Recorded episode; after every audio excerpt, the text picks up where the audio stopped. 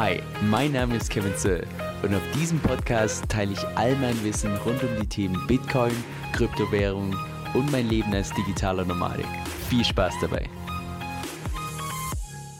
Hi Leute, Kevin hier. So heute mal ein kurzes, aber meiner Meinung nach wichtiges Video und zwar zur Inflationsrate der DeFi-Chain, weil das ja wie gesagt mir so ein Thema war, aber ich persönlich das Gefühl hatte, dass es so ein bisschen man sagen, in den letzten paar Monaten so ein bisschen totgeschwiegen wurde. Meiner Meinung nach total unnötigerweise. Ich persönlich bin beispielsweise viel mehr der Fan, dass man einfach völlig transparent ist, aber entsprechend die Leute aufklärt, was denn genau jetzt diese Inflationsrate genau aussagt, weil das sie nicht vergleichbar ist wie der, bei der Inflation bei, sagen wir mal, Bitcoin oder Euro. Das habe ich schon im letzten Video erklärt und falls du was, by the way, noch nicht gesehen hast, das habe ich dir auch unten verlinkt. Das heißt, wenn du jetzt irgendwie schockiert auf diese Tabelle schaust und siehst, oh mein Gott, 58 Prozent Genau auf das gehe ich in diesem Video ein. Das heißt, schau dir das am besten noch zusätzlich an, falls du das noch nicht gesehen hast.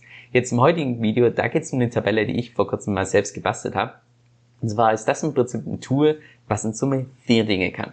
Und zwar das erste Ding, was es kann, ist es, dass hier oben immer die aktuelle Inflationsrate angezeigt wird. Das heißt, egal wann du die Tabelle öffnest, ob es jetzt morgen ist, ob es jetzt in einem halben Jahr ist, in vier Jahren, in sechs Jahren oder sonst was, es zeigt dir immer die aktuelle Inflationsrate hier oben an.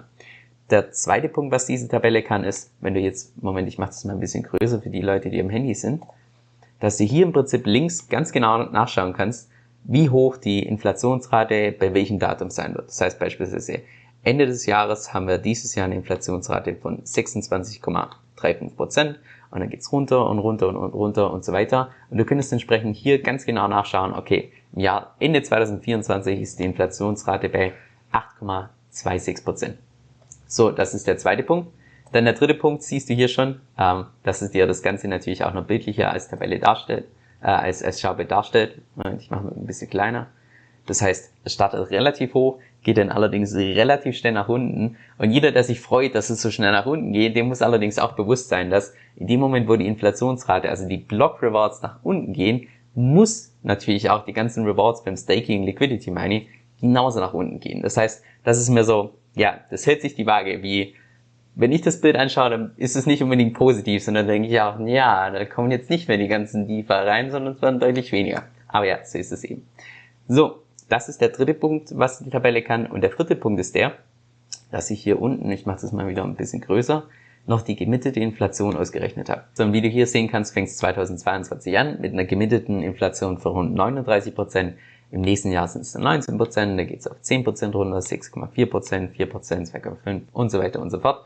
Und irgendwann, ich glaube im Jahr 2031 oder 32 oder 33 wird es so sein, dass alle DFI ausgeschüttet sind und dann tatsächlich im Prinzip keine Inflation mehr herrscht, sondern dann eine Deflation.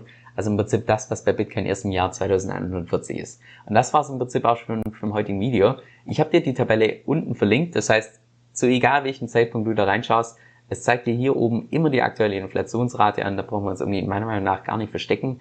Ich tue da vielleicht mal noch einen Link hinzufügen für die Videobeschreibung, was genau die Inflationsrate aussagt, weil die, wie gesagt, nicht vergleichbar ist wie jetzt beispielsweise die Inflationsrate per Euro oder Inflationsrate bei Bitcoin. Aber dazu habe ich schon ein separates Video gemacht, das brauche ich nicht normales wiederholen. Habe ich eigentlich schon erwähnt, dass ich mittlerweile stolzer Besitzer meiner allerersten Kryptokreditkarte bin? Das heißt, jedes Mal, wenn ich jetzt damit Lebensmittel im Laden einkaufe, bekomme ich ganz automatisch einen bestimmten Prozentsatz davon wieder in Kryptowährung zurück. Ich persönlich benutze dafür die Kreditkarte von Crypto.com, die laut meiner Recherche die mit Abstand besten Konditionen für uns Deutsche hat. Und zwar kannst du damit je nach Modell zwischen 1 und 8% von deinem gezahlten Geld wieder zurückbekommen. Die Karte ist zudem komplett kostenlos und bei dem Modell, was ich ausgewählt ausgewählt habe, bekomme ich sogar noch kostenlos Spotify Premium dazu. Also cooler geht's kaum, wenn du mich fragst. Wenn du mehr darüber erfahren möchtest, dann geh einfach auf meine Webseite unter kevinsoe.com-1. Das ist kevin, S-O-E-L-L.com 1. Oder klick unten in der Beschreibung auf den Link, der zu meinen Kryptorabatten führt, denn mit meinem Empfehlungslink bekommst du nochmal satte 25 Dollar als extra Bonus geschenkt. Also schon mal vielen lieben Dank für deinen Support. Und jetzt noch ein kurzer Disclaimer. Dieser Podcast stellt weder eine steuerrechtliche noch eine finanzielle Beratung dar. Das heißt, alle Informationen sind wirklich nur zu Informationszwecken bestimmt.